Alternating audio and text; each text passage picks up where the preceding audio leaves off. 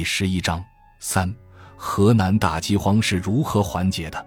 老天开恩，灾民自救。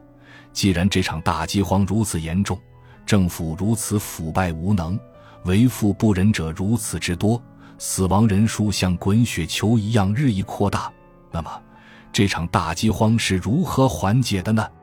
对于这个历史之谜，人们充满了猜测和争议，众说纷纭，莫衷一是。但面对着已经时过境迁的茫茫时空，无论发挥怎样丰富的想象力，也不可能解开如此复杂的历史谜团。目前唯一能做的，只能从现有的史料中去逐步探寻历史真相。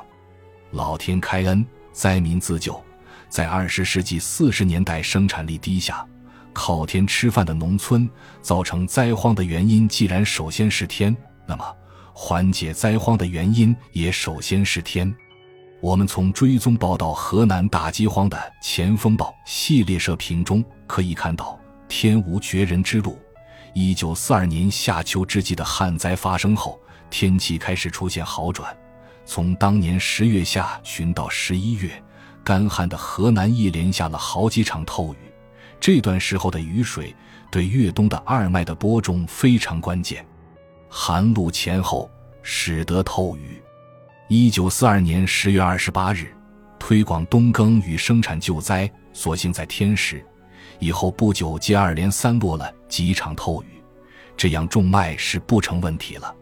一九四二年十一月十七日，从这次灾荒里我们所得到的教训，等到秋末雨降，二麦种上，人心稍安。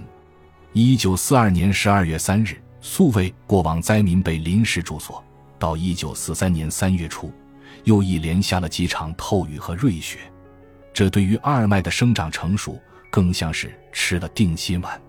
前锋报，一九四三年三月三日社评：甘霖已降，粮价将平。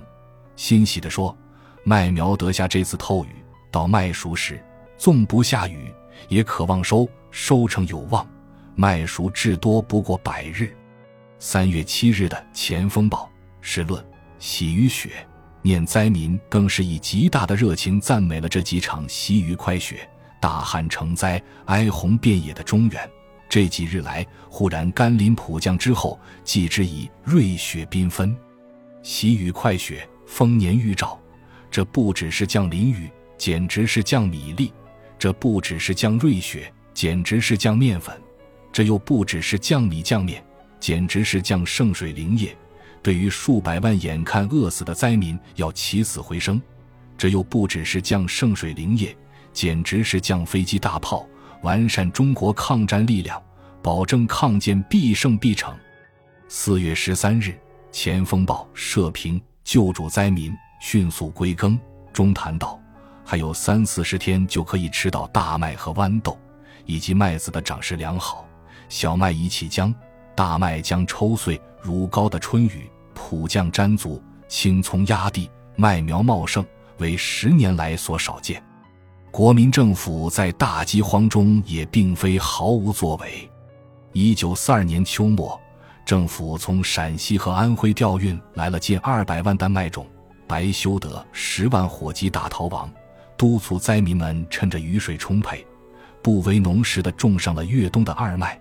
一九四三年五月，在大饥荒最严重的时候，那些留守在本土的灾民又在政府的督导下，不失时机地种上了秋粮。见《前锋报》一九四三年四月二十一日社评：大家一起来解决本年最严重的秋种问题。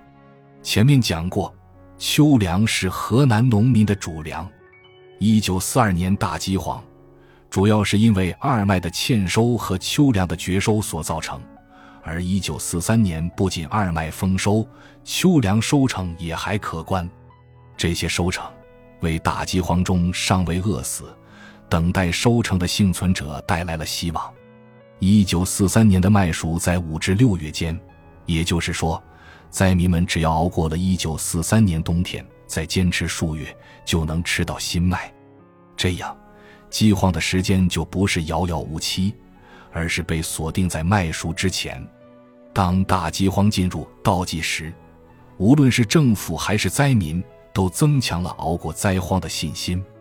一九四三年四月二十九日，《前锋报》社评：豫省府即应办的一件大事中说：“大麦出穗，豌豆结角，如拨开春云，雨润之后，再加之以日息，一十日内，就可以吃大麦，吃豌豆，麦收有指望了。救灾工作也快结束了。六月麦熟时节，是千百万河南灾民渴望已久的日子。”去岁四处逃荒的灾民们，纷纷回到自己的家乡。《前锋报》一九四三年六月四日社评：前世不忘，后世之师中这样描述了灾区人民迎接丰收的场景：熏风吹拂，热田蒸晒，大地上千千万万人渴望着的麦子，正由碧绿而微黄而金黄耀眼了。骨肉分散东西，漂泊四方的河南同胞。荒村野店颠沛流离的我们，河南黎民，终于最近先先后后由鄂北、由陕西省与本省灾情较轻的县份，陆续奔回他们的险些不能再见的故里，预备收地下的麦儿，种下秋禾的种子。在今天，你如能信步郊外，但见妇幼老少挥动着镰刀，掀动着锄头，脸上虽间或掉下辛苦的汗水。而心中却不时荡漾着愉快的欢笑。真的，感谢上天冬春的雨雪时时，为我们送来了丰收这样的历史记载，说明一九四二年七月开始呈现的河南大饥荒，到一九四三年六月，已随着二麦成熟而得以缓解。因此，严格说来，这次空前严酷的大饥荒，在持续一年后便开始暂告结束。虽然。灾民们回到家乡后，重建家园还面临着许多困难，如有人逃荒之前已卖掉田地，有的负债累累，缺乏劳力；如有的患上疾病，有的甚至因胃肠虚弱，吃多了青麦做成的粘转，而在灾后被撑死。灾民的生活悲剧并没有结束，但作为一场全省范围的大饥荒，随着1943年春夏之交的麦熟已告一段落。面对这样一场特殊时期出现的特大饥荒，若没有一种特别巨大的力量去对抗，是很难以出现逆转局面的。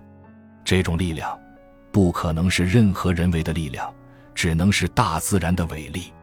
灾民们面临灾难，没有放弃希望，他们以顽强的生存意志，不为农时的在土地上播下了来年的庄稼，使一九四三年的二麦和秋粮喜获丰收。